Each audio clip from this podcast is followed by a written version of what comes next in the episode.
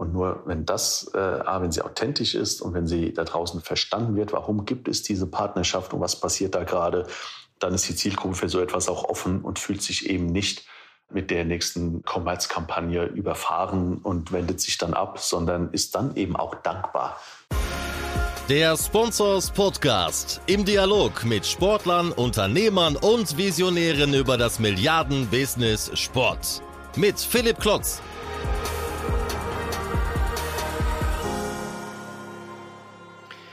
Hallo und herzlich willkommen zum Sponsors Podcast. Heute habe ich mit unserem Stammgast Carsten Petri gesprochen. Auch wenn das neue Jahr schon ein paar Tage alt ist, haben Carsten und ich einen Sportbusiness Rück- und Ausblick auf das Jahr 2021-22 vorgenommen.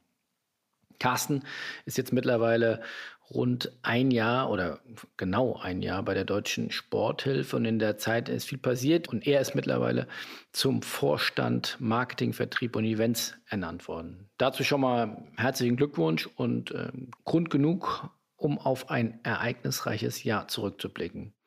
Im Sommer 2021 warteten für Carsten und sein Team die ersten Olympischen Spiele wie ihr noch wisst, in Tokio auf ihn und auf uns und auf die über 4000 geförderten Athleten der deutschen Sporthilfe. Neben vielen tollen Geschichten und Erfolgen fällt das Fazit aus deutscher Sicht leider relativ ernüchternd aus mit insgesamt nur, muss man sagen, 37 Medaillen. Nur, sage ich, vor allem im Vergleich zu früheren Olympischen Spielen, nämlich äh, 1992 in Barcelona waren es äh, ganze 82 Medaillen. Also noch eklatanter fällt der Vergleich bei den Paralympischen Spielen auf. In Barcelona waren es 171 Medaillen aus Gold, Silber und Bronze, währenddessen in Tokio nur noch 43. Also der Niedergang des deutschen Sports, zumindest mal auf Leistungssportebene, ähm, sollte oder muss, dis muss diskutiert werden und äh, muss auf jeden Fall sich etwas ändern. Doch eine große Aufbruchsstimmung haben Carsten und ich nicht ausmachen können, trotz oder vielleicht auch wegen Corona. Stattdessen geben sich die großen deutschen Verbände wie der DFB oder der DOSB ein eher schlechtes Bild ab. In 2021 waren oftmals Machtstreitigkeiten und Intrigen und Skandale an der Tagesordnung. Präsidenten traten zurück, und neue kamen oder kommen. So wird ja im März der neue DFB-Präsident gewählt. Wichtige System- und Strukturfragen wurden aber nicht gelöst oder sich erst gar nicht gestellt. Die Parole hieß nach unserer Warnung eher weiter so statt Fortschritt wagen, um es mit der neuen Regierung zu nehmen. Natürlich ist aber auch einiges Positives im Sportbusinessjahr 2021 passiert. Das große Trend- und Wachstumsthema hieß sicherlich Nachhaltigkeit. Dazu habe ich äh, zusammen mit unserem Partner Sport5 eine eigene Miniserie gemacht mit, mit, mit vier Folgen. Hört da gerne nochmal rein zum Thema Nachhaltigkeit und Sportbusiness. Und wir haben es natürlich auch in allen Facetten auf dem Spobis im September diskutiert. Ein weiteres Wachstumsthema waren und sind Investments in Sporttech, in Startups und im Besonderen in Non-Fungible Tokens kurz NFT, mittlerweile allseits bekannt. Vor ein, zwei Jahren sicherlich wusste noch keiner, was es damit auf sich hat. Alle Prognosen jetzt in die Zukunft geblickt für 2020 sagen, voraus, dass äh, aus NFT oder aus dieser Klasse eine neue Einnahmenquelle aus digitalen Gütern hervorgeht und wir natürlich jetzt noch nicht wissen, wie schnell hoch oder stark dieses Wachstum andauern und anhalten wird in 2022, aber das werden wir sicherlich in den nächsten Wochen und Monaten sehen. Mein persönliches Highlight am Schluss des Sportbusiness-Jahres 2022 war die Renaissance des Themas Storytelling. Was meine ich damit? Im Zuge der Entwicklung, dass Clubs verstärkt Medienhäuser geworden sind mit teilweise Dutzenden zu bespielenden Plattformen, sehe ich keine Entwicklung, die überrascht. Allerdings hat das Thema im Jahr 2021 nochmal an Fahrt aufgenommen und mit der Formel 1 und der Netflix-Dokumentation Drive to Survive einen absoluten Best Case hingelegt und junge Menschen für eine eher schon alternde Sportbrand wieder extrem neu begeistert. Der Case hat so hohe Wellen geschlagen, dass jetzt ähm, auch die PGA und die ATP dem Beispiel folgen wollen mit eigenen Serien auf Netflix. Wir sind also sehr gespannt, äh, was das für das deutsche Sportbusiness heißt, ob auch deutsche Clubs und Verbände dem Beispiel folgen. Wir haben ja schon Ansätze gesehen mit äh, dem FC Bayern äh, und seiner Dokumentation auf Amazon oder auch dem BVB oder auch der erste FC Köln, der es auf seiner eigenen Plattform macht. Also bevor wir jetzt einsteigen mit dem Jahresrückblick und Ausblick mit Carsten Petri, noch wichtige News von unseren Partnern. So, als erstes sucht unser werter Partner DFB deine Unterstützung. Und zwar sind die auf der Suche nach einem neuen Mitarbeiter oder einer neuen Mitarbeiterin. Und zwar will der DFB sich nochmal kurz selbst vorstellen. Ich denke, das ist gar nicht notwendig, aber er ist nicht nur der größte Sportfachverband der Welt und aber auch der kommende Gastgeber der UEFA Euro 2024. Und er findet sich gerade nach eigenen Angaben neu in seinem Vermarktungsbereich. Die kommerzielle Vermarktungstochter des DFB sucht ab sofort einen Manager oder eine Managerin für die Inhouse-Vermarktung seiner internationalen Medienrechte. Es gilt neben dem DFB-Pokal, die Flyer-Alarm Frauen-Bundesliga, die beste dritte Liga der Welt, die Frauennationalmannschaft und unsere U-Nationalmannschaften bestmöglich zu vermarkten und unsere internationalen Sender zu betreuen.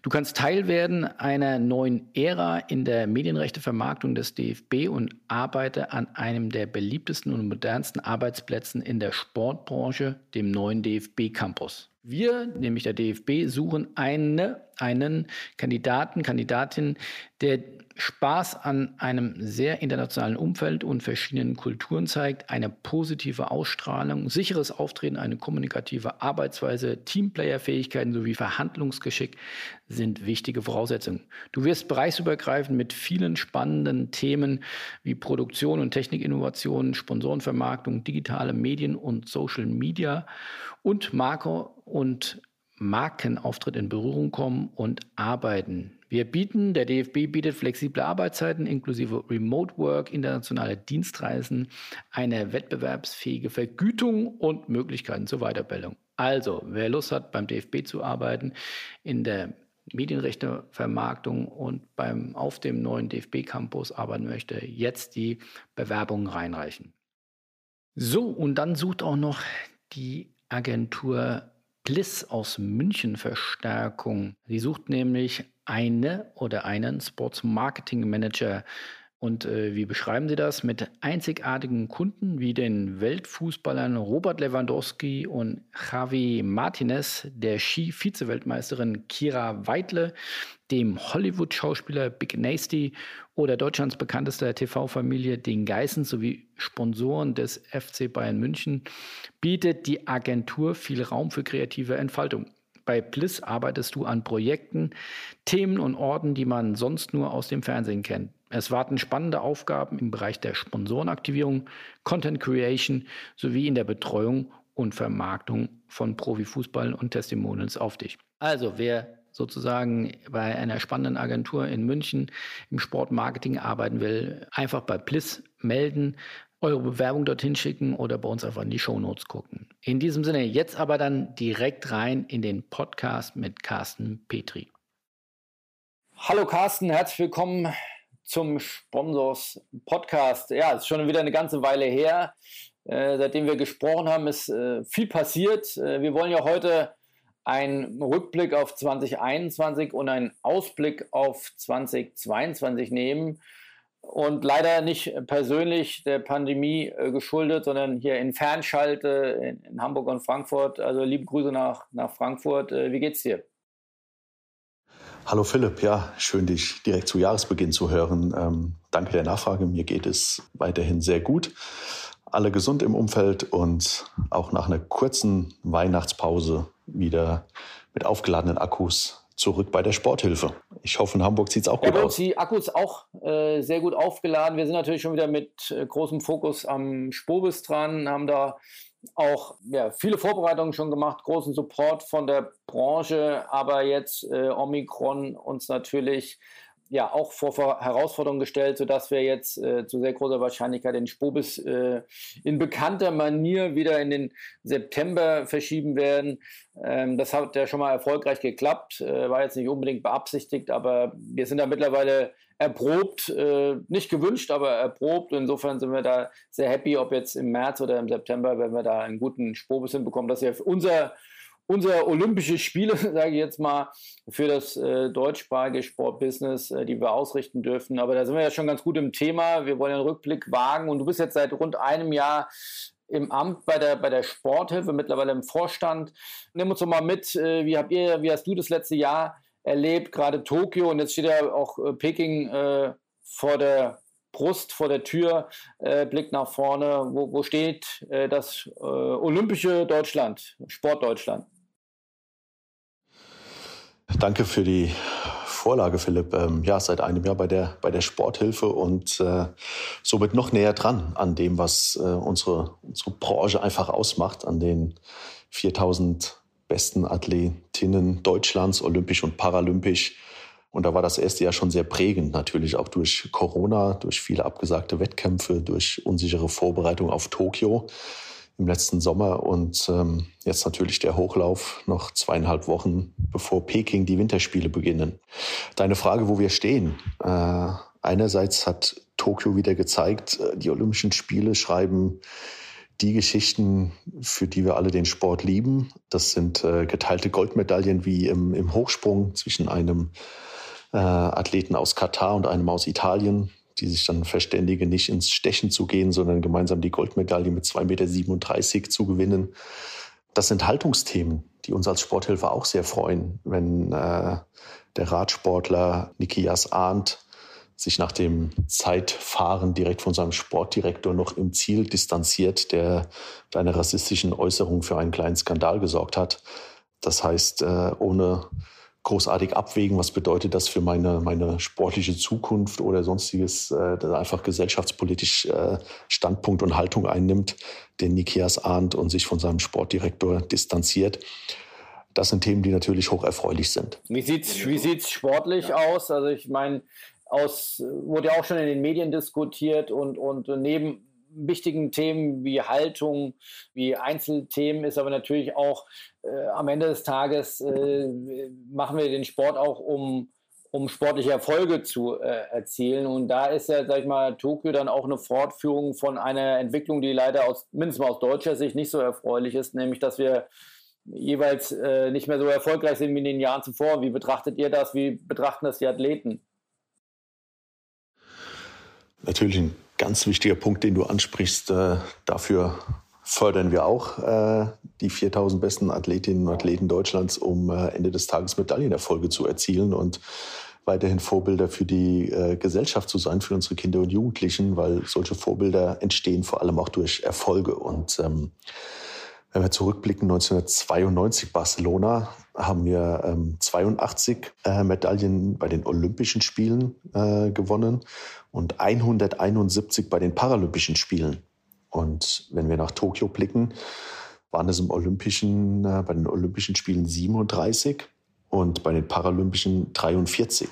Und das ist jetzt nicht nur ein äh, einmaliges äh, negatives äh, Ereignis, sondern das ging Jahr für Jahr über Atlanta, Sydney, Athen, London, Rio, Peking. Dazwischen Jahr für Jahr ging es äh, runter äh, mit der Anzahl der Medaillen und somit auch im Medaillenspiegel. Also Barcelona waren wir Dritter im Medaillenspiegel, jetzt Tokio waren wir Neunter. Und das ist natürlich eine Entwicklung, die äh, uns nicht gefällt, die den Athletinnen nicht gefällt, weil die treten auch an, um wettbewerbsfähig zu sein.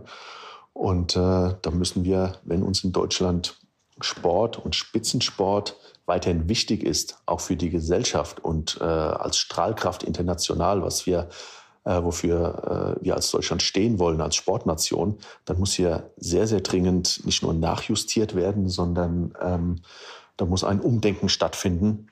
Und äh, zwar auch äh, etwas radikaler im Wandel, als, wie gesagt, nur an ein paar Stellschrauben zu drehen. Aber wie nimmst du das wahr? Ich meine, ihr sitzt in Frankfurt, äh, wo ganz, ganz viele Verbände sitzen. Ihr habt jetzt keine direkten Verknüpfungen, sag ich mal, mit den, mit den Verbänden, mit der, mit der deutschen Sportpolitik, aber tauscht euch ähm, aus. Ich glaube, der Ball des Sports ist äh, das, das Treffen oder das, das hochrangigste Treffen im Sport oder auch im Wirtschaftsumfeld überhaupt. Also für, da sehr, sehr gute Verbindungen, jetzt sowohl zu Medien, sowohl zur, zur Industrie, äh, zur Wirtschaft, äh, aber auch zum Sport. Wie, wie denkt äh, Sport Deutschland darüber? Ist das irgendwo schade, aber same procedure as every year? Oder ist da wirklich auch so eine Aufbruchstimmung, wo man sagt, äh, wir wollen jetzt wirklich was ändern? Im Grunde muss man das äh, zweigeteilt beantworten. Ähm wenn man viele Stakeholder oder mit vielen Stakeholdern spricht, ähm, also zum Beispiel auch Wirtschaft, die Sponsoren, die natürlich auch hier sich engagieren, um äh, von positiver Strahlkraft und das sind Ende des Tages auch Siege äh, und Medaillen äh, profitieren wollen. Und Athletinnen und Athleten, dann sagen die schon relativ klar, dass sich da etwas ändern soll und muss, ähm, um das auf dem Niveau auch der Förderung zu halten, wie, wie das bisher der Fall ist. Ich glaube, wenn man jetzt in die einzelnen äh, Sportstrukturen reingeht und Organisationen, ist zwar eine, eine Änderung des Ergebnisses äh, hochgradig gewünscht, aber der Weg dahin äh, wird sicherlich ein bisschen anders gesehen, weil ähm, Ende des Tages hängt das auch an Strukturen. Wie schnell sind wir in, äh, in Entscheidungen? Wo sind Verantwortlichkeiten? Wer trifft Ende des Tages die Entscheidungen? Ähm, immer wieder das Spannungsfeld mit Hauptamt und, äh, und Ehrenamt. Wie viel Bürokratisierung brauchen wir? Äh, und wo können wir entbürokratisieren bei wie hat Abläufen, bei der Zuordnung von, von Fördergeldern aus, äh, aus Berlin vom Bund? Also das ist ein umfassenderes Thema, äh, das nicht damit getan ist, ähm, einfach mehr, mehr Geld oben reinzukippen, sage ich mal salopp, sondern wo kommt es genau an, wie fördern wir, wo fördern wir, wen fördern wir, sind es auch wirklich nur Athletinnen oder sind es auch Trainerinnen, äh, auf die wir verstärkten Fokus legen müssen, um zu den Erfolgen wieder zu kommen, ähm, wo wir mal waren. Es ist ja im Gespräch, zumindest war das ähm, in den Medien, dass äh, von Seiten, ja, mindestens vor allem der, der Sportpolitik oder der alten Regierung ähm, ja eine genaue Titel weiß ich jetzt gar nicht mal, sage jetzt mal Deutschlandsport GmbH gegründet äh, werden soll oder sollte, äh, die sozusagen ein Stück weit Macht und Entscheidungsgewalt von den äh, Verbänden wegnimmt und die poolt und sozusagen professionalisiert, ja, wie das vielleicht auch andere Länder teilweise gemacht haben, die deutlich zentralistischer aufgestellt sind und nicht so dezentral, äh, wie das in Deutschland aus, aus gutem Grund historisch bedingt äh, der Fall ist.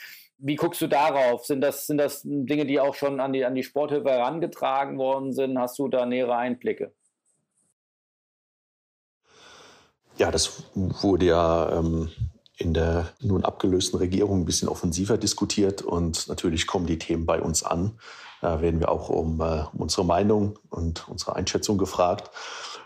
Und äh, wie blicke ich drauf? Also über allem steht im Grunde, dass das schon in die Richtung einer Rückabwicklung gehen kann. Einer Rückabwicklung der Fusion 2006 von äh, Deutschem Sportbund und äh, NOK, Nationalem Olympischen Komitee, die ja fusioniert sind äh, zum DOSB und somit die gesamten Sportthemen, Breitensport und Spitzensport unter ein Dach gepackt haben. Und wenn man jetzt über eine neue Einheit, ja, Sport Deutschland AG oder Leistungssport GmbH aus Berlin nachdenkt, ähm, würde natürlich bedeuten, dass man das Thema Spitzensport aus dem DOSB äh, wieder rausnimmt, um, wie du gesagt hast, das viel zielgerichteter und stringenter verfolgen zu können. Also es wäre erstmal eine, eine Rückabwicklung und somit eine neue auch Aufstellung für den DOSB. Und dann muss man sich wiederum die Frage stellen, ähm, was kommt denn alles rein an äh, Aufgabenfeldern und Verantwortlichkeit in dieses, äh, in dieses neue Konstrukt? Kann man im Grunde auch so weit gehen, dass man nicht nur die Verteilung der BMI-Gelder, was ja die auf äh, ungefähr 200 Millionen pro Jahr äh, belaufen. Also der Bund steckt jedes Jahr ungefähr 265 Millionen Euro in den Sport. Breitensport, Spitzensport, davon ungefähr 195 äh, Millionen eben in den Spitzensport. So, da geht es nicht nur um dieses Geld, sondern da muss ich mal die Frage stellen, packe ich dann die anderen Förderinstrumentarien, die wir in Deutschland haben, nämlich Bundeswehr, Bundespolizei, Zoll mit ihren Sportfördereinheiten, das Institut für Forschung und Entwicklung, also FES, und packe ich die Themen alle in diese neue Leistungssport GmbH und habe dann somit ein Konstrukt, das gesamthaft wirklich alles äh, verantwortet? Oder gibt es davon Abstufungen? Bis dahin ist es im Grunde nur eine, eine Verwaltungsorganisation, die die eben genannten Steuergelder einfach nur auf Sportarten verteilt, gemäß dem äh, POTAS-System, dem Potenzialanalyse-System in die erfolgversprechenden Sportarten. Also ich glaube, da ist noch eine Menge Diskussionsbedarf, aber ähm, Ende des Tages, wenn man rein mal auf den Erfolg und Medaillenspiegel schaut, glaube ich, ist es unerlässlich, dass hier etwas passiert und eine Einheit entsteht, die hier viel ähm, stringenter sich um den äh, Spitzensport kümmert als bisher. Also wir wollen ja hier nicht zu fatalistisch äh, zum Jahresanfang sein, aber wenn man sich die Zahlen anguckt und, und das ist ja mal die wichtige Faktenlage, um darüber zu diskutieren, dann hat sich, wie von dir, sag mal, der Referenzpunkt Barcelona, äh, sag mal, die, die Anzahl der Medaillen irgendwie auf ein Drittel runtergebrochen, ganz grob äh, gesprochen. Und wenn man auch jetzt mal den, den Leistungssport hinten anstellt oder, oder mal erweitert um den, um den Breitensport, da sind ja jetzt auch natürlich getriggert durch Corona, aber ja, Hunderttausende bis teilweise Millionen von Austritten aus Vereinen zu verzeichnen gewesen. Also man muss schon sagen, ohne zu fatalistisch oder zu dramatisch wirken zu wollen, es ist schon ein, eine sehr entscheidende Situation und eine Entwicklung für den deutschen Sport. Wo geht es in Zukunft hin? Ja, nehme ich die Herausforderungen der, der, der Zeit, äh, der, auch der Medialisierung, ähm, nehme ich die an und, und, verändere vielleicht auch den Sport in, in, in die, für einen, ja, ein, ein sehr attraktives Produkt auch in, in der Zukunft oder mache ich ein weiter so und dann vielleicht eher ein weiter so wie wir gerade eben den Trend beschrieben haben, der sowohl im Leistungssport, aber auch im Breitensport äh, gerade bestenfalls stagniert, wenn nicht ähm, rückläufig ist. Also ich glaube, diese Ehrlichkeit müssen wir in der Branche auch haben, dass das jetzt hier sehr, sehr entscheidende Jahre sind, wie wir die Zukunft des deutschen Sports gestalten. Ja, äh, bin ich bei dir. Und das ist äh, dann natürlich ein, ein sehr umfassendes Thema, nicht nur im, in der Sportbranche. Ähm, es geht natürlich in Bildung rein, weil Sport findet auch äh, in den Schulen statt. Und ähm, welche Relevanz wird äh, hier von, von Grundschule oder fast schon von Kindergarten, welche Bedeutung wird dem Sport beigemessen, um äh, Kinder und Jugendliche heranzuführen, zumindest bei einem Grund, äh, in einer Grundbewegung zu halten über Schulsport und somit erstmal die Grundlage zu legen, dass dann der Übergang in, in äh, Sportvereine und so weiter erfolgen kann, weil ein Interesse da ist.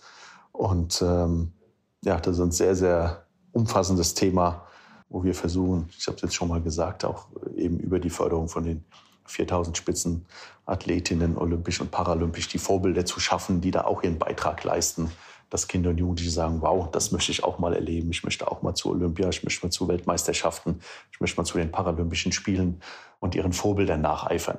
Also da äh, werden wir sehen, was in den nächsten Jahren bei allen Herausforderungen, die wir sonst logischerweise auch noch haben als Gesellschaft, welche Akzentuierung der Sport da erfährt und welche Rolle der Sport in Deutschland spielen wird. Zwei wichtige Standpfeiler im, im deutschen Sportbusiness sind ja nun mal die Verbände und, und da die zwei größten, auch wenn man die jetzt sicherlich unterschiedlich äh, betrachten kann, weil das eine ist dann der Oberverband und das andere sagen wir, der, der größte Fachverband, aber der DFB und der DOSB äh, sicherlich die, die, die zwei Flaggschiffe des der deutschen Sportverbandswesen haben ja im Jahr 2021 jetzt nicht ein besonders gutes Bild abgegeben mit teilweise Intrigen, mit Rücktritten, äh, mit ja, einer, einer teilweise Neuausrichtung, aber teilweise beim DFB auch mit einer positiven Ausschreibung, dann sagen wir, der des, des DFB-Pokals, äh, also durchaus diverses äh, Bild, das sie abgegeben haben, aber nicht unbedingt diese Aufbruchsstimmung. Wie, wie, blickst, wie blickst du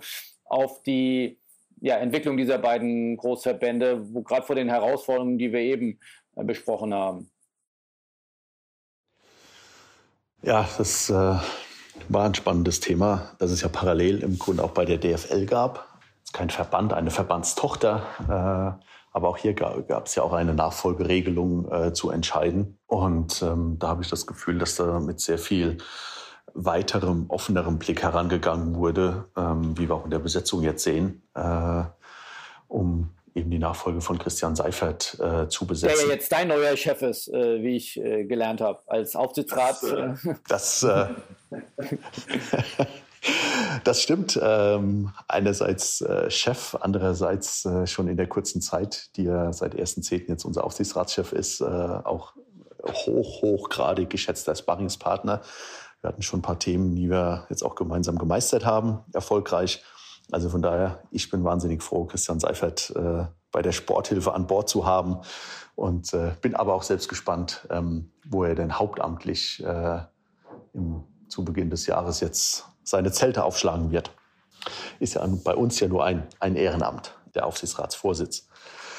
Aber zu deiner Frage, ähm, wenn ich bei den großen Verbänden äh, reinschaue, äh, wo es dann Ende des Tages eben Rücktritte gab und Positionen neu zu besetzen sind, das Thema kann ich ja auch immer äh, auf verschiedene Weise angehen. Entweder kann ich sagen, okay, da ist ein Posten frei geworden, den besetze ich jetzt einfach neu. Oder ich nutze das dann und gehe den berühmten Schritt zurück und sage, dann überlege ich doch mal, ist die Gesamtstruktur und somit auch diese Position, die gerade frei geworden ist, überhaupt noch zeitgemäß und bringt die mich in die Zukunft? Ähm, sind das noch die Strukturen, die zukunftsfähig sind? Sind das Strukturen, in die ich dann auch die besten Köpfe von, von draußen bekomme, die hier vielleicht ähm, mit einem anderen, mit einem unverbrauchten Blick äh, auch mal Dinge anders angehen ähm, und so äh, uns als Gesamtorganisation zukunftsfähiger machen. Und ähm, das habe ich zumindest bei, bei beiden nicht wahrgenommen, weder DOSB noch, noch DFB ohne dass ich damit abschließend sagen kann, äh, es wäre notwendig gewesen, aber ich habe noch nicht mal die Diskussion wahrgenommen. Und ähm, dann ist natürlich die Frage, äh, wer, wer kommt denn da, wenn ich immer eins, eins zu eins die, die Position einfach nachbesetze und verbaue ich mir nicht etwas, wenn ich diese Strukturdiskussion äh, nicht führe, sondern daran festhalte, äh, in beiden Fällen ganz, ganz viel Ehrenamt weiter, äh, weiter mittrage und äh, somit das Hauptamt vielleicht nicht unbedingt äh, stärke was dann die, die Entscheidung und was auch mal die Schnelligkeit von Entscheidungen und äh, Progressivität von Entscheidungen unterstützt. Aber in beiden Fällen ja, hätte das auch bedeutet, an die Strukturen ranzugehen, dass sicher einige ehrenamtliche Posten überflüssig äh, geworden wären oder weniger Entscheidungsbefugnis gehabt hätten. Und das scheint mir in beiden Fällen dann nicht gewollt gewesen zu sein. Ja, und auch ich finde mal, wenn mir der, der Einwurf da vielleicht erlaubt ist, äh, was mir fehlt in der Diskussion, es ist halt immer noch dieses, ja, ein Stück weit weiter so und sag ich mal, die Machtkämpfe auf, auf sag mal, einer, einer vorgezogenen, imaginären Linie aber sag mal, der Blick nach draußen, der Blick über den Tellerrand, was sind denn die wirklichen Voraussetzungen? Stichwort, äh, in der Pandemie haben, ich glaube, über eine Million, vor allem jugendliche Mitglieder sich äh, dem Verein den Rücken zugekehrt. Ist das äh, Produktsport für die sag ich mal, Generation stark vereinfacht, TikTok und, und Fortnite überhaupt noch attraktiv? Also diese Themen werden ja nicht wirklich ernsthaft oder nicht in dieser Relevanz diskutiert, zumindest nehme ich das nicht wahr. Und äh, wenn man jetzt in die Zukunft, in die nächsten fünf bis zehn Jahre blickt, worauf sich ja dann auch ein, ein, ein Vorstand oder der Präsident dieser großen Verbände dann auch konzentrieren sollte, da kann man, finde ich, schon durchaus äh, fragen, ob da die richtigen Prioritäten gesetzt werden, ob dann die wichtigste Frage ist, ob jetzt dann doch sagen wir, die Amateure versus der Profis, äh, wer dann jetzt die Stimmenmehrheit hat und wer dann äh, irgendwo das Arm, das virtuelle Armdrücken dafür sich gewinnt. Ja, und das wäre mit äh, einem Überdenken und äh, vielleicht Nachbessern bei den Strukturen ähm, möglich gewesen, wie dieses Kräfteverhältnis Hauptamt, Ehrenamt zu ändern, Freiheit äh, für die zu schaffen, die dann auch wirklich äh, die Entscheidungen treffen können, die nah an der heutigen Wirklichkeit sind, was äh, das Produkt Sport äh, anbelangt, die Verbreitung das Stakeholder-Management, ähm, das sicher auch äh, nochmal überdacht werden muss in vielen Bereichen des Sports. Das wäre die Chance gewesen, über, über passende Strukturen die Köpfe äh, dann da auch hinzu, hinzusetzen, äh, die das äh, hätten äh, steuern können und gestalten können. Und ja, so sind wir mal gespannt, wie es im DOSB jetzt weitergeht mit der Neubesetzung. Erstmal natürlich Vertrauen rein. Ähm, und, und, und also wir haben ja, das muss man ja für die Zuhörer, die das vielleicht nicht mitbekommen haben, wir haben einen neuen DOSB-Präsidenten, Herrn Weikert. Er kommt aus dem Tischtennis ehemals und, und, und jetzt DOSB-Präsident und ein Herr Burmeister, der äh, damit der neue Vorstandsvorsitzende der DOSB, also sowohl die ehrenamtliche als auch die hauptamtliche Führung äh, neu. Sind wir sehr gespannt, äh, was da jetzt für Prioritäten gesetzt werden. Und im März äh, soll sozusagen die, die neue Spitze, der neue Präsident des DFB gewählt werden. Also da geht es wirklich Schlag auf Schlag. Ja, genau. Geht Schlag auf Schlag. DFB scheint ja entschieden zu sein mit allem, was man äh, jetzt liest und wie die Vorabstimmungen und Wahlen waren äh, bei den Amateuren, den Landesverbänden. Und äh, ansonsten freue ich mich aus der Sporthilfe heraus auch äh, wirklich auf die Zusammenarbeit mit äh, Herrn Burmeister und Herrn Weikert und schaue, was wir da gemeinsam für Sportdeutschland und unser Medaillenspiegel auf die Beine stellen können. Du bist ja, äh, Carsten, äh, in deiner Sozialisation oder mindestens in der beruflichen ja sehr viel auch bei Agenturen gewesen, zuletzt bei Octagon ähm, und hast da eine sehr starke Kompetenz im Bereich ähm, Marke und Marketing neben natürlich jetzt auch äh, mit unter anderem Vertrieb, wo du für, mitverantwortlich bist. Aber mich würde mal interessieren, dein Blick auf das Thema Kommerzialisierung bzw. Überkommerzialisierung. Auch das ist ja, ich habe da letztens eine ganz interessante Diskussion bei mir auf LinkedIn geführt.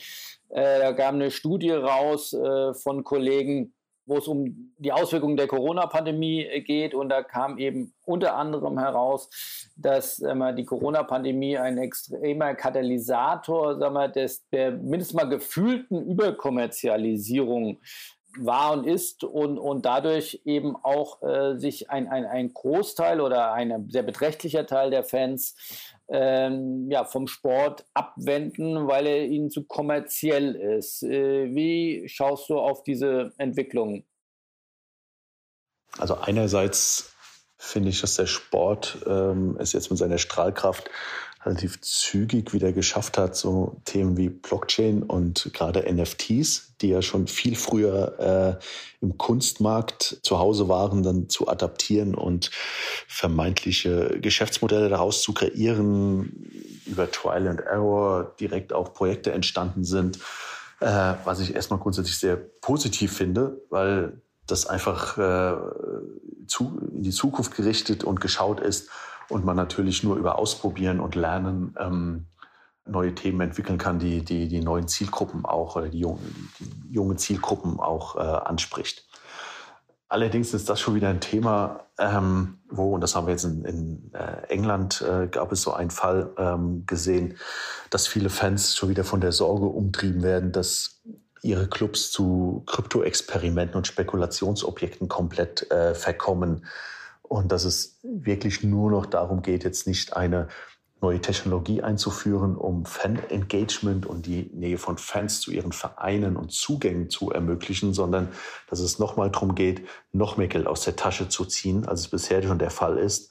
Oder dass auch andere Fans äh, Tokens von, also äh, Fans anderer Vereine Tokens von Clubs äh, erwerben, um da Schindluder mitzutreiben. Also das ist schon wieder so ein, ein ganz schmaler Grat zwischen einer neuen äh, Technologie, die sehr, sehr vielversprechend ist, wo aber einigen Fans schon wieder ähm, äh, das Gefühl aufkommt äh, und mit sehr, sehr viel Argwohn betrachtet wird, ist das wirklich zum Wohle von mir als Fan oder ist es das nächste Ding, um mich noch mehr zu schröpfen und äh, zu, zu überkommerzialisieren? Da muss die Branche schon wieder aufpassen, äh, das ganze Positive, was drin steckt, äh, nicht umzukehren und die Fans äh, weiter zu verkraulen. In der Pandemie, das ist sicher, was du auch mit ansprichst, äh, der Versuch der Super League, ähm, das war natürlich quasi das Ende der Fahnenstange des Auswuchses der, der, der Überkommerzialisierung, das komplett abgestraft wurde, eben auch von Fans, was mich wieder dazu führt, dass ich sagen, nach vorne raus muss einfach der Sport, jeder Verein, jede Organisation, äh, jede e-, Sport-Event-Plattform das Stakeholder-Management neu betrachten. Es wird nicht mehr von den Fans und Zuschauern rein konsumiert und ein bisschen interagiert. Ich krieg mal einen Tweet oder ein Post, auf den ich reagieren kann, sondern es wird viel mehr weiterhin zu Partizipation und Co-Kreation gehen in der, in der Zukunft. Und äh, das hat jetzt im negativen Sinne dieser Versuch der Super League dann auch gezeigt. Das war nämlich äh, im, im, weitesten Sinne Partizipation und Co-Kreation von, von den, den Fans ähm, in England und Italien vor allem, die auf die Barrikaden gegangen sind und verhindert haben, dass diese äh, Super League neben der Champions League noch, äh, noch entsteht. Und sowas muss ich aber vorher denken. Und das sind nicht nur Fans, das sind eben auch äh, Partner und Sponsoren. Was wollen die zukünftig von mir als äh, Institution im Sport, äh, um ihre Ziele zu erreichen? Und dann wird meines Erachtens die Reise dahin gehen, das Produkt neu zu denken, in die Zukunft gerichtet zu denken, mit dem richtigen Mindset und dann auch die Partner zu suchen, die mit mir gemeinsam etwas kreieren, was für die Zielgruppen hochattraktiv ist und äh, was auch wirklich mit Leben gefüllt wird und nicht nur zur reinen Story verkommt, sondern wo die Beweisführung angetreten wird. Das werden die Partner sein, die zukünftig äh, weiterhin sehr stark im, äh, im Sport sind und in den Sport investieren. Und äh, das kann ich dann auch nur jedem Rechtehalter raten, primär nach diesen Partnern zu suchen und dort Partnerschaften einzugehen, als dem letzten Sponsoring-Euro hinterher zu laufen. Aber ich finde das ja schon eine teilweise groteske oder mindestens mal sehr spannende Entwicklung, dass ich zum einen diese ja, mal Diskussion über die Überkommerzialisierung und die wirklich ja offensichtlich de facto Abwendung einzelner Fans vom, vom Produkt Sport, vom Produkt Bundesliga, von, von, ja, vom Sport äh, grundsätzlich einerseits. Und andererseits ähm, Medienangebote, voll durch kommerzielle Medienangebote wie eine Formel 1 oder wie eine NFL in Deutschland gerade so erfolgreich sind wie nie zuvor. Wie gesagt, Formel 1 ist nochmal mit Michael Schumacher und so sicherlich nochmal eine bisschen andere äh, Story, aber jetzt, ich will auf Drive to Survive raus, aber da können wir später auch nochmal drüber diskutieren bei, bei der Formel 1. Aber auch gerade die NFL ist, glaube ich, die zweite oder dritte erfolgreichste Sportart mittlerweile ähm, in Deutschland äh, in Bezug auf, auf Medieneinschalte oder, oder Konsum und, und, und Interesse. Also das ist doch schon irgendwie eine verrückte ähm, ja, Diskrepanz. Sozusagen. Auf der einen Seite wird dies eine wird, wird, wird, der Fußball sozusagen ein Stück weit abgestraft, äh, zum anderen äh, wird ein, ein ja, ein vollends durchkommerzialisiertes Produkt äh, ähm, von neuem Höhepunkt zu neuem Höhepunkt sozusagen äh, getragen.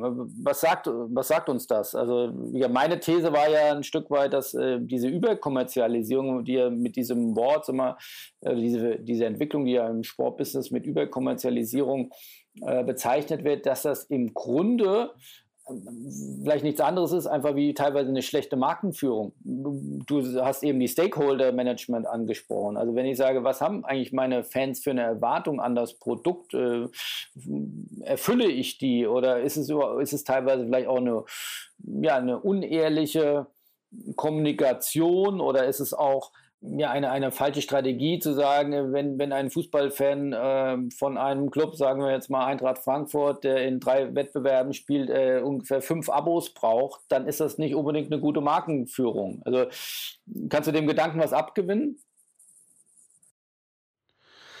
Ja, auf jeden Fall. Also das eine ist zu versuchen, sein, sein Produkt mehr oder weniger gleich zu lassen und äh, über neue Technologien, über, äh, wie du sagst jetzt, äh, zersplitterte äh, TV-Rechte auf verschiedenen Pay-Plattformen ähm, sein, sein herkömmliches Produkt äh, weiter ähm, zu monetarisieren, zu kommerzialisieren. Und das andere ist, äh, neue Medienformate, die zielgruppengerecht sind, ähm, äh, zu kreieren, auch am Produkt sicher ein bisschen zu feilen. Und äh, dafür sind einfach die jungen Zielgruppen dann, äh, dann empfänglicher. Das wird allerdings auch das, äh, den Konsum äh, von Sportinhalten radikal äh, verändern. Weil gerade wenn wir die NFL sehen oder äh, fast noch stärker die, die, die NBA in Teilen, wie hier über kurze äh, Snippets ähm, in sozialen Medien äh, Sportinhalte verbreitet werden, und so Zugang zu diesen Sportarten äh, aus den USA äh, geschaffen wird, erhöht das einfach die, Digi die Reichweite von digitalen Plattformen enorm, hat aber auch zur Konsequenz, dass dieses gemeinsame Konsumieren, und das war jetzt während Corona eben ja auch ein Stück weit ausgeschlossen durch Besuch von, von Stadien und Arenen, es geht ein bisschen der Verlust der Simultanität und des gemeinschaftlichen Erlebnisses von Live-Sportanlässen äh, geht halt ein Stück weit verloren, weil äh, jeder dann über, über Instagram oder TikTok, wie gesagt, dieses Snippet sieht, ähm, schon von der Sportart irgendwie äh, begeistert ist, vielleicht dann sich auch mal ein gesamtes Spiel oder Teile davon auf einer anderen Plattform anschaut. Aber dieser einfache Zugang über die Medien, in denen die Jugendzielgruppen unterwegs sind, das ist schon mal ein ganz großer Faktor, der neu gedacht werden muss und der für mein Gefühl aus den USA mal wieder viel stringenter gedacht wird, als, als wir sind. Ich glaube, der größte Unterschied äh, zwischen dem europäischen und, und, und amerikanischen Sport ist ja, und da bin ich wieder auch, was du vorhin so zu Recht betont hast, einen Finger in die Wunde gelegt hast, ist das Thema Strukturen im Sport. Also ich meine, bei der NFL, bei der NBA ist völlig klar Top-Down, One Commissioner und, und, und klare Strukturen. Es wird nie ein Hehl draus gemacht, dass es da um Entertainment geht. Äh, deswegen kann es da auch gar keinen Erwartungsmismatch geben mit den Fans. Es wird von Anfang an gesagt, das ist Entertainment. In Deutschland betont man gerne, ähm, es geht um, um, um Fußballkultur auf der einen Seite, auf der anderen Seite will man aber auch sozusagen sich weiter professionalisieren, weiter kommerzialisieren, weiter ja, den Fußball auf, auf eine wirtschaftliche Art und Weise entwickeln. Also diesen Spagat zu stehen, ist, glaube ich, äh, brutal schwer, aber worauf ich eigentlich hinaus will, äh, weil One Commissioner und, und, und klare Strukturen in Amerika äh, für NBA, NFL und, und, und äh, die anderen Sportarten. Im Fußball ist es doch jetzt gerade auch wieder, wir, wir machen Aus, Rückblick 21, Ausblick 22, doch wieder brutal zu sehen gewesen, wie jetzt an dem Beispiel Kampf UEFA versus FIFA, ja, äh, die, die, auch diese Entscheidung steht ja uns kurz bevor, wird die äh, FIFA-WM alle zwei Jahre ausgetragen? Oder äh, dann als Gegenmaßnahmen, die UEFA ist dagegen, äh, soll die Nations League, äh, weil man jetzt kollaboriert mit temporär, ich weiß nicht, ob das immer noch so ist, aber war zumindest mal für eine relevante Zeit dann der Fall mit der südamerikanischen Fußballverband, der dann, wie gesagt, auch seine, der will sozusagen so eine Gegenweltmeisterschaft dann machen. Ähm, also, äh, was ich sagen will, da ist eben nicht One Commissioner, da, da gibt es die FIFA, da gibt es die UEFA, da gibt es äh, die großen Ligen, dann gibt es äh, die großen Clubs, ähm, also alle zerren an dem Produkt Fußball und es, es, es, es könnte nicht äh, unhomogener sein, wie gerade aktuell. Auch das nimmt der, der Fan wahr und da kann ich ja keine eindeutige Markenkommunikation betreiben. Das ist doch eigentlich wirklich ein großes Dilemma für den europäischen Sport.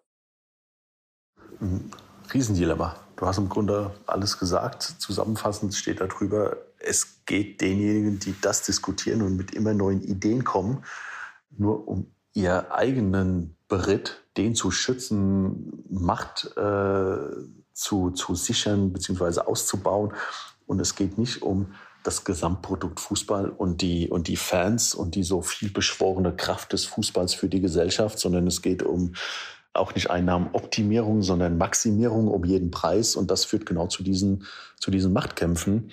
Und ähm, das führt dazu, dass Fans sich äh, stückweise davon abwenden, weil sie darauf äh, keine Lust haben. Die wollen Ende des Tages guten Fußball sehen und eben äh, nicht das Gefühl haben, dass sie äh, gemolken werden und permanent mehr zahlen müssen und dass da Wettbewerbe äh, entstehen, die nicht mehr nachvollziehbar sind und deren sportlichen Wert man nun mal sehr ernsthaft in Frage stellen muss. Also wir fassen zusammen wirklich sehr fundamentale Herausforderungen und Entscheidungen, die bevorstehen, nicht nur auf nationaler Ebene mit, also jetzt kurz vor kurzer Zeit DOSB mit neuem Präsidium und, und neuer Hauptamtlichkeit. Äh, DFB steht kurz davor.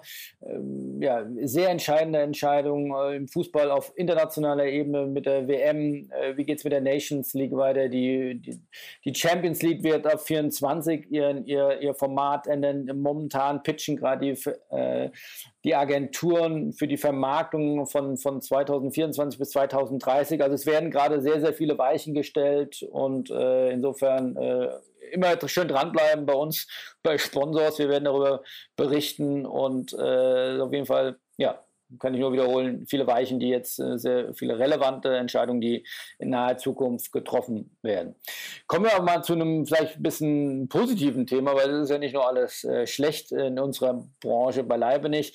Ähm, ich kann berichten vom, vom Bobis 21, da war das Thema äh, schlechthin, das Thema Nachhaltigkeit. Das hätte man auch vor zwei, drei Jahren nicht äh, gedacht. Und da sieht man ja auch mal, äh, wie, wie sich im Positiven auch Dinge eine unglaubliche Eigendynamik entwickeln können. Ähm, die DFL hat das jetzt in die Lizenzvoraussetzungen äh, für die Clubs ab, glaube ich, 2024, wenn ich das ganz richtig sage, mit aufgenommen. Wie blickst du darauf, Thema Nachhaltigkeit in der Branche? Einerseits das äh, Trend- und Modethema, ähm, allerdings äh, natürlich ein Thema, an dem man auch als Sport und als Branche gar nicht vorbei darf. Das ist das größte gesellschaftspolitische Thema überhaupt und das ist durch Corona noch, noch größer geworden.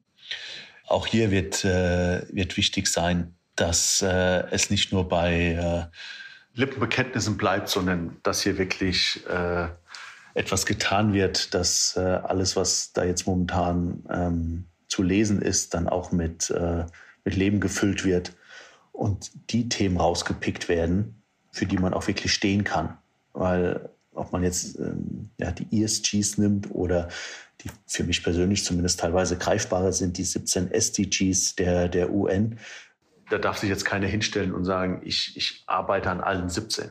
So in meiner Wahrnehmung macht das kein Großkonzern und es sollte auch keine Sportorganisation machen, sondern es wird darum gehen, aus diesen 17 sich die Themenfelder auch ähm, rauszusuchen, wo man wirklich einen Beitrag leisten kann und den dann aber auch leistet.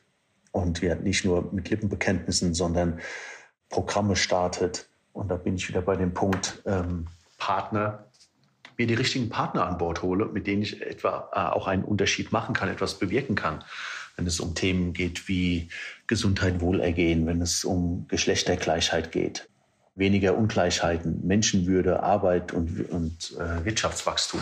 Weil das sind so ein paar der 17 äh, SDGs. Und nochmal, da muss ich mir die raussuchen, für die ich stehen kann dann schauen, dass ich da wirklich einen Beitrag leiste und äh, für diese nicht nur gesellschaftspolitische Diskussion, sondern wirklich für diese Themen äh, das tue, was ich dann wirklich beitragen kann als Verband, als Verein, als Sportorganisation. Also da mal eine kleine Empfehlung auch nochmal. Ähm, ich finde, ich habe da einen, einen, sehr spannenden Podcast im Laufe des Jahres äh, 21 mit dem Frank Sprenger gehabt.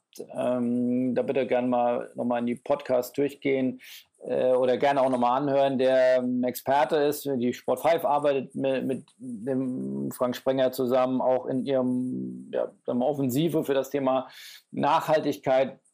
Und äh, der hat mir das, ich habe da viel gelernt in dem, in dem Podcast und, und äh, vielleicht ein, zwei Punkte, die, die mich da sehr überzeugt haben oder zumindest sehr geprägt haben, äh, war, dass er zum einen sagt, äh, dass man den Mut haben soll, wie du es auch sagst, sich auf, auf einige wenige Dinge zu konzentrieren, die authentisch sind äh, für mich äh, selbst als Club, als Verband, äh, die, die aber auch unterschiedlich sein können. Auch da geht es wieder ja um gute Markenführung oder wie du es nennst, äh, Stakeholder.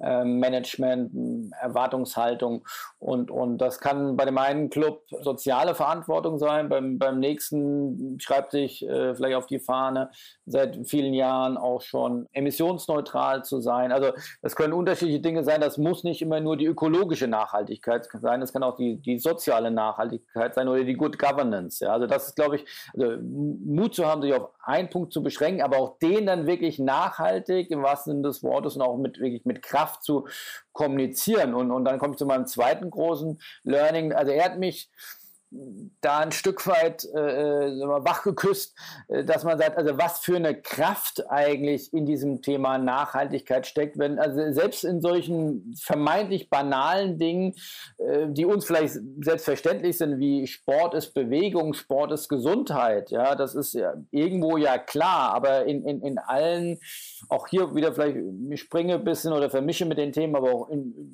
in der Medialität oder in dem Thema der Diskussion von Überkommerzialisierung, geht vielleicht auch dann dieser gute Kern des Sports oftmals vielleicht verloren. Äh, nicht nur in der Diskussion in den Medien, die wir ja nur teilweise äh, beeinflussen können, aber sagen wir auch in der Eigenkommunikation. Auch viele Clubs und Verbände haben ja durch soziale Medien, durch diverse Touchpoints mit ihren Stakeholdern auch die Möglichkeit, Selbstkommunikation und Markenbildung zu betreiben. Also auch da sagen wir, sich erst, ich glaube, zu analysieren, dann zu fokussieren und dann aber auch zu kommunizieren, was sind meine wirkliche Essentials und, und wie kann ich wie kann Sport helfen in der Gesellschaft, ähm, ja, positive Werte oder einen positiven Impact zu gestalten? Ich glaube, das kann man auch mal wieder ja, eine Renaissance finden. Äh, es ist eigentlich da, es ist aber irgendwie selbstverständlich und nicht rausgearbeitet.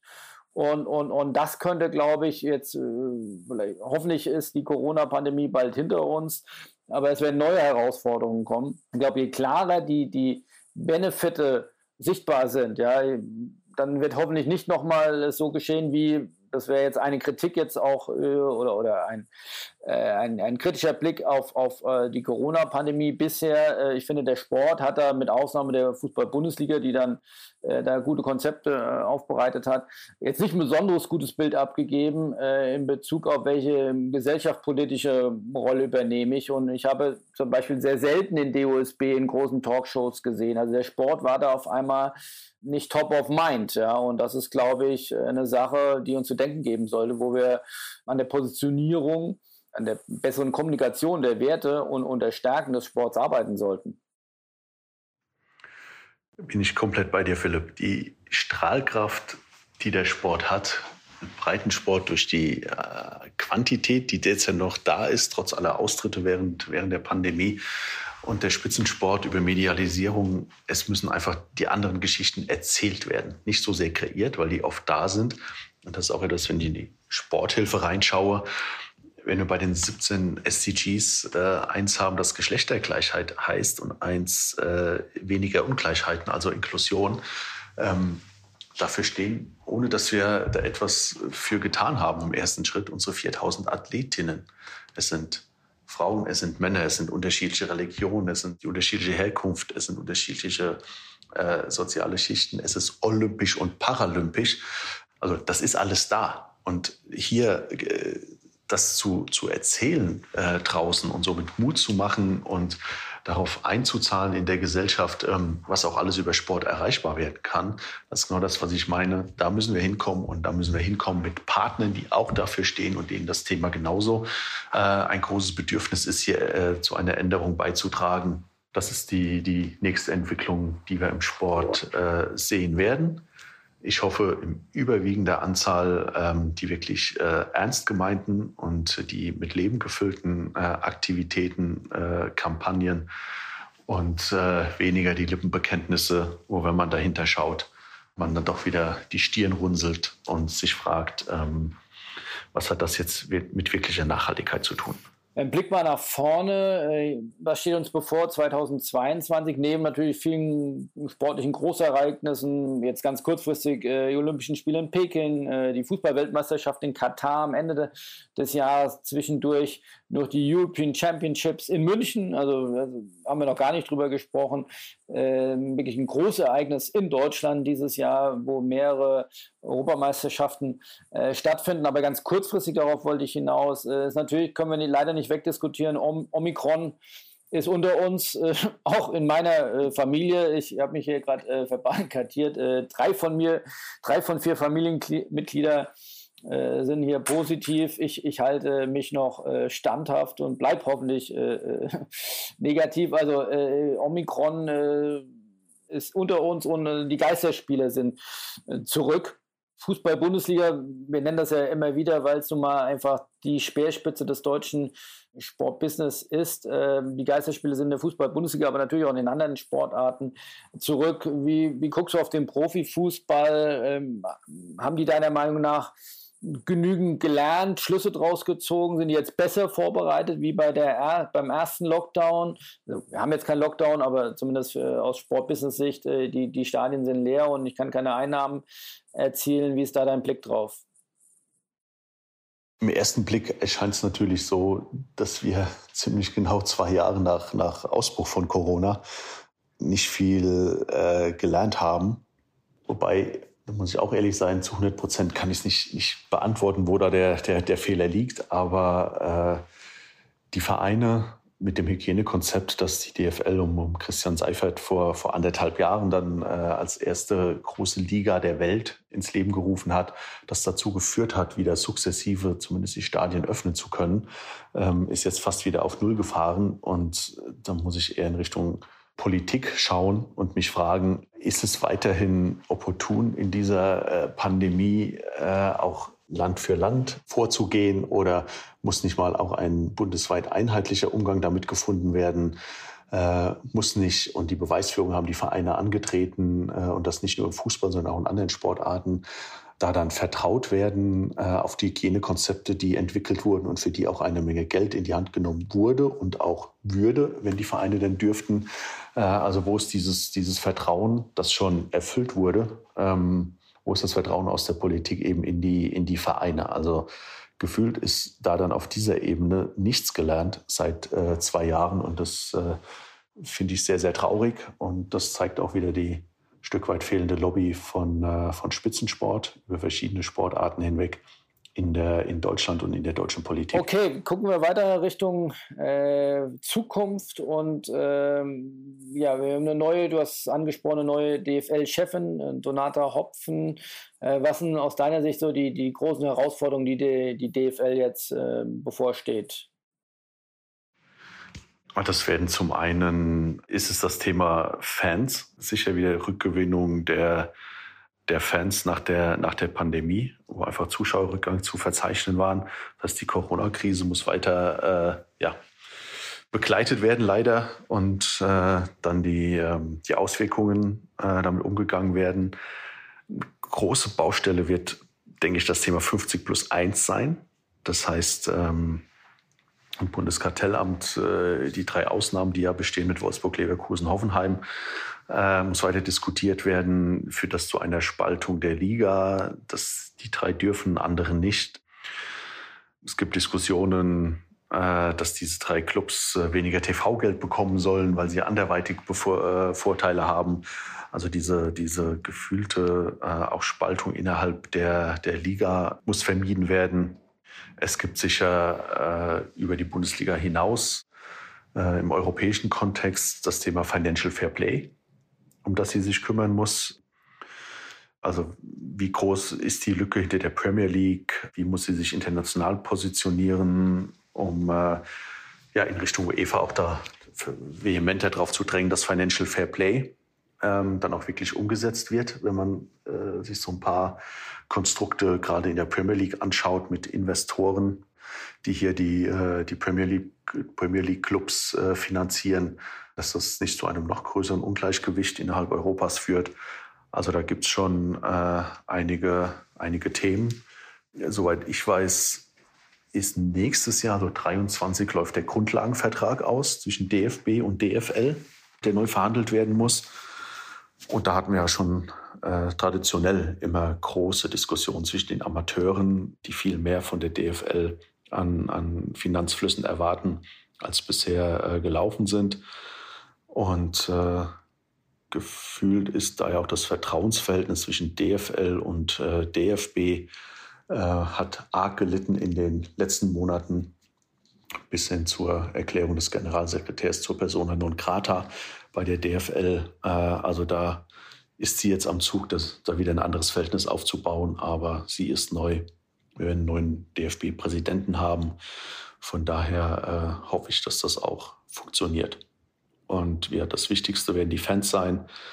Und alles, was in der DFL Taskforce in Richtung Zukunft Profifußball äh, erarbeitet wurde, umzusetzen. Und da gibt es ja sehr viele Themen, die in Richtung Fans, auch den Dialog mit Fans anbelangt. Ähm, hier muss es jetzt eben über die, das Aufstellen dieser Zukunftsthemen gehen, sondern auch hier gilt, was wir eben schon beim Thema Nachhaltigkeit hatten. Jetzt gilt es, das mit, mit Leben zu füllen. Ja, genau. Und vor allem, glaube ich, den, den, den Spagat hinzubekommen. Zum einen, äh, wie gesagt, die, die traditionellen Fans, äh, mitzunehmen mit diesem stärkeren Dialog ähm, und, und Authentizität äh, auf der einen Seite, auf der anderen Seite ein, ein Medienprodukt äh, zu kreieren, das dann auch, sag ich mal, die Generation TikTok und, und Fortnite, äh, Generation Z äh, eben auch wieder neu abholt, vielleicht neu begeistert und, und, und neue Zielgruppen, so würde ich sagen, auch wieder anspricht. Das finde ich auf jeden Fall ähm, sehr spannend. Könnten noch wahrscheinlich äh, stundenlang diskutieren, aber mal schließen oder den letzten Aspekt äh, ist ein großes Learning von mir, den ich nochmal gerne mit dir diskutieren möchte. Und zwar ist das, sag ich mal, das Thema Storytelling. Ähm, ich finde, das hat ein, ein, eine neue ja, Höchststufe sozusagen erreicht im, im Jahr 2021 und im besonderen Maße im Best Case äh, das Thema Drive to Survive, Formel 1, also die Perfektionierung von Storytelling im, im, im Doppelpass mit Netflix, äh, wie kann ich zumindest N gleich 1 aus, aus meiner Warte äh, sagen, äh, ein Mensch, der, wie gesagt, glaube ich, äh, äh, behaupten kann, relativ Motorsport uninteressiert zu sein. Und äh, natürlich bekomme ich das allein schon aus beruflichem Interesse dann natürlich mit, was da passiert, aber jetzt keine intrinsische Motivation, dass ich sage, äh, jede freie Minute äh, will ich mir jetzt Motorsport angucken. Aber habe mir dann mich reinziehen lassen, sag mal, in dieses Drive to Survive und habe äh, wirklich völlig neue Perspektiven, äh, ja, wirklich ein, ein, großes Interesse auf einmal für, für die Formel 1 bekommen. Äh, und das ist nicht nur mir so gegangen, sondern eben ganz, ganz vielen Menschen. Und jetzt kam natürlich diese wahnsinnige, sensationell inszenierte oder, oder, oder auch, wie es eben dann der sportliche Wettkampf manchmal so mit sich bringt, äh, äh, Saisonverlauf dann mit, mit, mit Hamilton und Verstappen, die dann sich bis im wahrsten Sinne des Wortes bis auf die letzte Runde duelliert haben und dann erst dann der Sieger äh, feststand. Das kam natürlich mit hinzu, dass die Zahlen nochmal hochgegangen sind, aber auch dieser, dieser Netflix-Effekt oder dieser Storytelling-Effekt, dass der eben gerade bei der jungen Zielgruppe dann nochmal wichtiger wird, das fand ich ein wirklich absolutes Aha-Erlebnis. Ging das dir auch so und, und ähm, ja, was, was siehst du da für Learnings draus? Also ja, das ist ein sehr, sehr schönes Beispiel. Da hat äh, alles gepasst. Und das ist dann im Sport, der ja auch hoffentlich in Zukunft nicht komplett vorhersehbar ist. Da hat natürlich das Glück äh, einen Anteil zu beigetragen, dass es so knapp war äh, zwischen den beiden Protagonisten. Also da kam genau dieser, diese Quintessenz des Sports äh, mit einer super Medialisierung im richtigen Moment zusammen, dass diese, diese Story ent, äh, entstehen konnte. Und es zeigt, dass äh, ich immer wieder auf den Punkt, dass Partnerschaften, ob jetzt vom Sport mit äh, den Medienpartnern oder mit den, den Sponsorpartnern, dass es immer darum gehen wird, von Beginn an sich gemeinsam das Thema rauszusuchen, für das man gemeinsam steht, das man auch gemeinsam äh, pushen will und das authentisch sein muss, weil so kann ich dann eine Story glaubwürdig erzählen und auch dauerhaft erzählen und die wird dann da draußen auch verstanden. Und nur wenn das, äh, wenn sie authentisch ist und wenn sie da draußen ver verstanden wird, warum gibt es diese Partnerschaft und was passiert da gerade, dann ist die Zielgruppe für so etwas auch offen und fühlt sich eben nicht mit der nächsten äh, Kommerzkampagne überfahren und wendet sich dann ab, sondern ist dann eben auch dankbar über diese Unterhaltung, weil Ende des Tages ist Sport, das hatten wir ganz zu Beginn schon mal, ein ganz großes Entertainment-Thema, das dazu beitragen soll, Fans, ob jung, ob alt, ähm, auf der ganzen Welt zu begeistern und, äh, und mitzunehmen, vom Alltag auch durchaus mal abzulenken, aber äh, nicht ohne gesellschafts-, gesellschaftspolitische Themen äh, auch weiterhin äh, mit zu thematisieren und äh, zu verändern. Das kann über so ein glaubwürdiges Storytelling, das von Beginn an äh, stringent angegangen und entwickelt wird, super erfüllt ja, werden. Das ist äh, sehr trivial, aber dann so, so, so viel Impact. Also wenn man es im Nachhinein betrachtet oder ich finde dieses Learning einfach äh, schon sehr, sehr groß, dass man sagt, also wenn ich halt äh, jede ein, zwei Wochen in der Tagesschau sehe, dass wieder Hamilton gewonnen hat oder also ein bisschen wie, wie in der Fußball-Bundesliga, dass Bayern wieder Meister geworden ist, ist halt so, so teilweise spannend. Aber wenn ich dann auf einmal die ganzen diesen ganzheitlichen Blick in die Formel 1 und, und ganz äh, Rivalitäten, Freundschaften, äh, Hintergründe erfahre mit so einem ganzheitlichen Blick, ja, ist eigentlich sehr trivial. Aber hm, produziert dann nochmal ein ganz neues Interesse ja, und, und, und ist eben eine viel, viel, viel dimensioniertere Sicht auf ein Produkt Formel 1, als es eben nur Sieger oder Nicht-Sieger oder, oder äh, die fahren da mal wieder im Kreis. Ja. Und äh, bin gespannt, also wer, wer, jetzt das verfolgt hat, äh, sowohl PGA will so ein selbes Format jetzt kreieren, um, um Golf auch wieder für die junge Zielgruppe interessant zu machen. Und jetzt kam ja gerade raus, man, wir, wir nehmen jetzt heute auf am 17. Januar. Wir sind alle noch, äh, glaube ich, von der Djokovic-Saga äh, in Australien oder Diskussion auch ein bisschen äh, beeinflusst oder ja geprägt und äh, das war sicherlich das Thema jetzt äh, der, der, ersten äh, Wochen im internationalen Sportbusiness. Und, und da kam ja auch raus, dass auch ATP und WTA jetzt ein, eine, so eine Drive to Survive ja, Saga oder, oder, oder so, so, so, so ein Medienprodukt kreieren werden. Und äh, dass dort auch witzigerweise oder zufälligerweise eben auch ein Kamerateam äh, mit Djokovic gerade unterwegs wäre und das wird dann wahrscheinlich äh, in den nächsten, wie auch immer das dann heißen wird, äh, Drive to Survive äh, auf, auf, auf Tennis gemacht, dann zu sehen sein. Also ich bin gespannt, ob und wie das eben auch deutsche äh, Spitzensportverbände, Clubs ähm, aufgreifen. FC Bayern hat das ja mit Amazon gemacht, Dortmund hat sowas gemacht, Köln macht sowas auf, auf seiner eigenen Plattform. Also da gibt es ja schon erste Indizien, aber wie man dieses Storytelling, dieses noch bessere Erklären dieses, seines Produkts äh, an Dritte, an Fans, an unterschiedliche neue Zielgruppen. Äh, da bin ich sehr gespannt, wie, wie das aufgegriffen wird, auch im deutschen äh, Sportbusiness, äh, jetzt in den in, im 22, aber auch in den Jahren darauf. Ich glaube, das ist eine große Chance, die Menschen, die wir in der Corona-Krise verloren haben, äh, für den Sport zu begeistern, vielleicht wieder zurückzugewinnen. Ähm, vollkommen richtig. Da kommt es wieder darauf an, wie mutig sind die handelnden Personen und Entscheider um nicht in weichgespülten äh, Look-Behind-the-Scenes-Stories zu enden, die dann Ende des Tages auch keinen mehr hinterm Ofen hervorlocken, äh, sondern da sind wir wieder beim Thema Stakeholder Management. Was braucht die Zielgruppe? Äh, soll sie dann jetzt auf einmal Look Behind the Scenes rein konsumieren? Oder ist da ein Stück weit Partizipation und Co-Creation dabei? Ähm, oder sind es weichgespülte Dokumentationen, die vermeintlich einen Blick hinter die Kulissen gewähren und ähm, dann doch nur in Selbstbeweihräucherung enden für einen, für einen Club oder die, die Protagonisten? Auf jeden Fall steckt da eine Menge Potenzial drin. Das ist das Positive. Wie immer dieses Produkt auch von der Zielgruppe her denkend und dann ähm, kann das wirklich eine ganz tolle Entwicklung werden. Super, dann vielen Dank für den, für den Rück- und Ausblick, Carsten. Ähm, für dich heißt jetzt hoffentlich bald Medaillen zählen. Äh, Peking steht vor der Tür.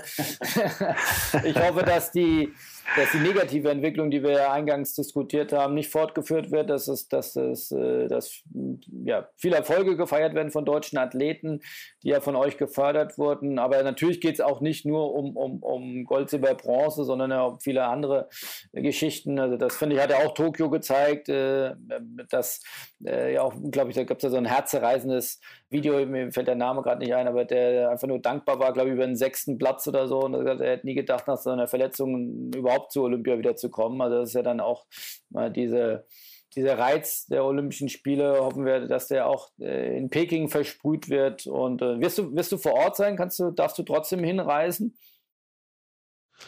Äh, nein, unter diesen Bedingungen ähm, macht das auch für mich, auch mit meinem Verantwortungsbereich keinen Sinn. Ich kann da keine keine Kontakte knüpfen, kein Netzwerk äh, bedienen und ich schaue mir das trotz Zeitverschiebung immer mal wieder von zu Hause an. Dann kollektives Daumen drücken, dass, dass viele deiner, eurer geförderten ähm, Athleten dann mit, mit Gold und Silber und Bronze behängt dann wieder zurückkommen. Vielen Dank. Ich hoffe, wir hören uns dann bald äh, wieder und dann hoffen wir, starten wir alle gemeinsam gut ins Sportbusiness-Jahr 2022. Ich danke dir, Philipp. Alles gut nach Hamburg und bis ganz bald.